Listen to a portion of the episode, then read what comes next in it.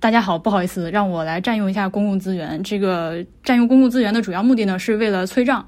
小黄鱼播客今年有个甲方，注意不是博物志的甲方，是我们旗下的另外一档节目的一个甲方。他呢还欠我一笔尾款。呃，我现在已经履约正常履约结束，已经过去好几个月了，但是呢，尾款还没有收到。在这几个月里面，我隔三差五的去催，而且你知道，催钱这件事情是一个让人感到心理压力极大的事情。我每次都要建设半天，然后说说完了之后，对方说好的，马上，哎呀，给你安排，然后就就一直没有。我现在已经整个被这件事情逼到啊，手脚冰凉，说话的时候整个人都在颤抖。还有一周就要过年了，请大家为我加油好吗？我一定会在最后最后一周里面把这个钱催到手的。那个谁谁谁公司还钱，还钱，还钱，还钱，还钱。